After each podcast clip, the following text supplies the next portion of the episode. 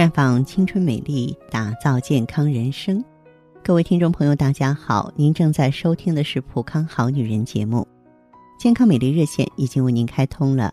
您有任何关于健康养生方面的问题，欢迎拨打全国统一免费电话四零零零六零六五六八四零零零六零六五六八，也可以在微信公众号搜索“普康好女人”，普是黄浦江的浦。康是健康的康，添加关注后直接在线咨询问题。当然，您在公众号中呢直接恢复健康自测，那么您呢就可以对自己身体有一个综合的评判了。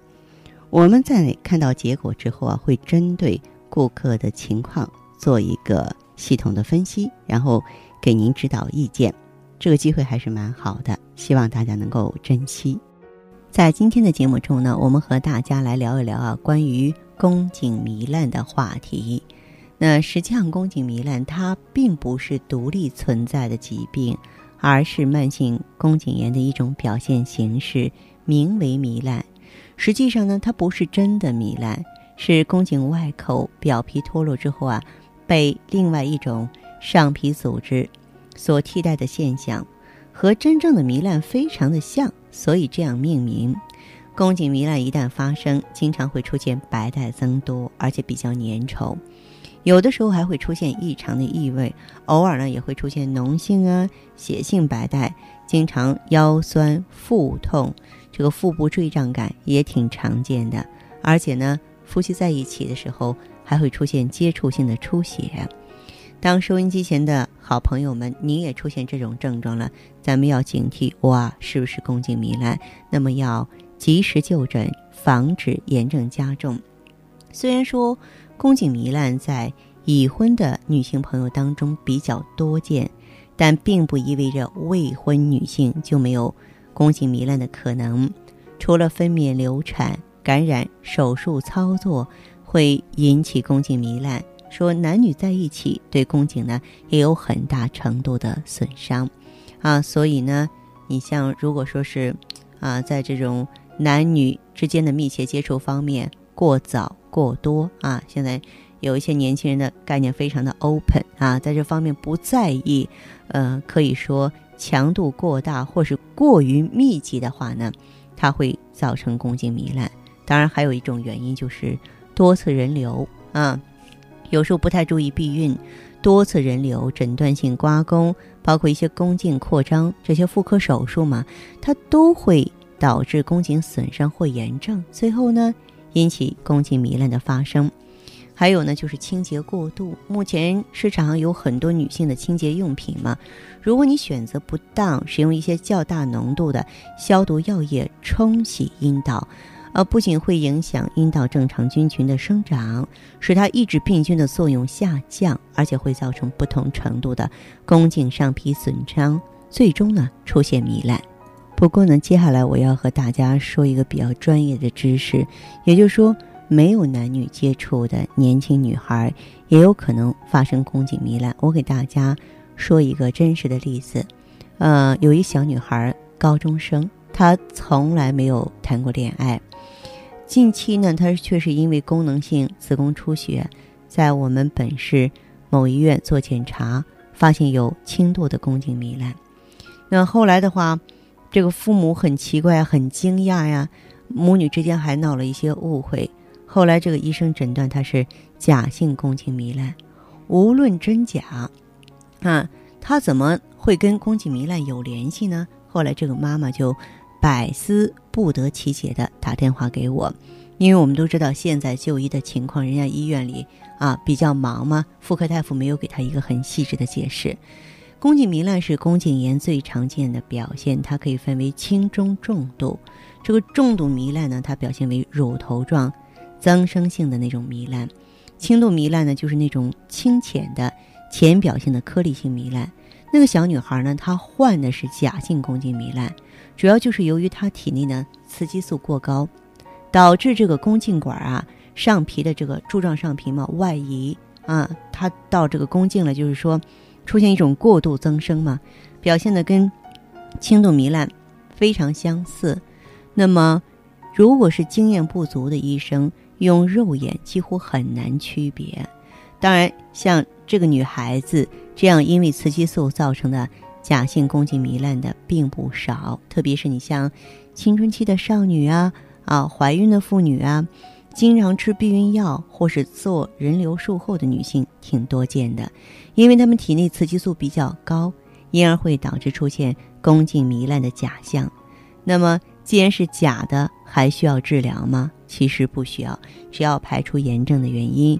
不要太紧张和过多的治疗。那么，对于这些高激素的人群，你像我们就不给他用艾依了，一般的应用芳华片，帮他的这个荷尔蒙恢复到正常水平，这个症状就会自动的消失了。呃，再和大家说一个病例，有一个二十五岁的年轻女性，姓尹，这位尹女士呢，在体检的时候啊，发现有轻度的宫颈糜烂，她为了省事儿嘛。就在自家门口的小诊所开了一些消炎药，而且呢还输了三升抗呃三天的抗生素。我说你说这不是乱弹琴吗？没有用，对不对？有经验的人都知道，就简直是逢牛马不相及。哎，人家就这么做了。一个月之后，他再次去医院检查，发现他的病一点都没好，反而加重了。那么这位尹女士很困惑，难道之前的这个药物治疗一点作用也没有吗？其实呢。像尹女士这样，把抗生素当做万金油的患者非常多。宫颈糜烂看起来像是有炎症，使用抗生素治疗，这其实是一种误解啊。那么宫颈糜烂的治疗一定要根据程度来对症下药。那么咱们说宫颈糜烂，首先你要做防癌筛查啊，而且呢，如果没有生育，这个宫颈糜烂呢，最好是不要去做那些。微波呀，啊，或者利普刀手术，尽可能不要去做。为什么呢？因为他们或多或少都会损伤到宫颈的神经。那么这种情况下呢，我们用艾依治疗，就是说局部这种凝胶的生物活性呢，直接在局部抗炎啊，清除糜烂组织，促进黏膜修复，这样就很好了。不要搞得那么复杂。好，还有一个女性朋友啊，比较有代表性，我们。来特别说一下林女士，她三十八岁了，她也是在单位体检过程当中呢，被检查出了宫颈癌二期。那么让人惊讶的是什么呢？林女士的宫颈表面在医生肉眼观察下非常的光滑，没有一点糜烂的症状，这样也会得癌吗？那么在这里我也要告诉大家，宫颈光滑不等于宫颈健康。很多朋友可能都以为说，宫颈光滑就代表很健康。你去检查身体了，大夫说很好，挺光滑的，你那边高高兴兴的。其实不是这样的啊！你像我在今年就遇到好几例像林女士一样的病例，宫颈光滑和宫颈健康状况并没有必然的联系啊。即使再有经验的医生，也不能保证肉眼的判断百分之百准确。